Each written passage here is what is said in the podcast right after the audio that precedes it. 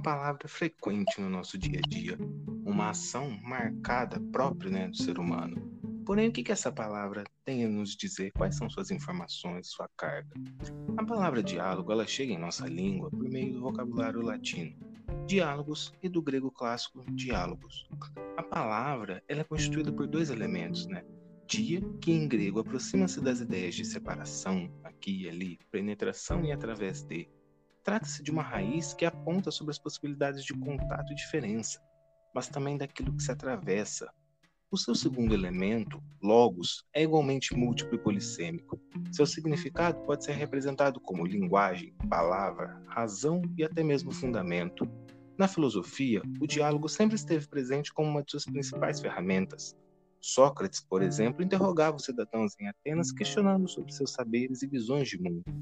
Através da dialética, contato com o interlocutor, Sócrates buscava expor o que era incongruente e frágil em sua argumentação, para assim dar à luz ao conhecimento verdadeiro, através dessa troca de ideias, dessa conversa, deste diálogo.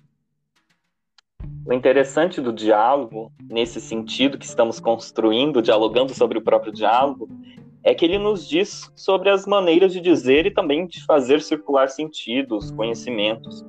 Ou seja, de colocar em relação algo que não necessariamente tenha a ver, mas que está ali acontecendo, que está produzindo sentidos. E aí, nesse sentido de produzir sentidos, né, Diálogo vai conservar algo que também está próximo ali da ideia de diabólico, ainda que pela imagem do diabo a gente tenha expressões como é, algo que se opõe, que seja adversário, algo que desune, que coloca em oposição, enfim, essa ideia de dicotomia.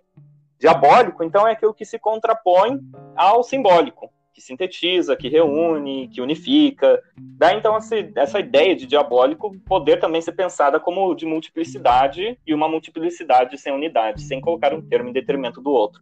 Então, como essa dissonância, diferença, individuação, também resistência, e aí a gente traz essa imagem do diabólico para pensar a própria relação com o diálogo, o diabo ele também pode ser ligado à figura do demônio, e aí a sua acepção como gênio, como espírito, como inteligência.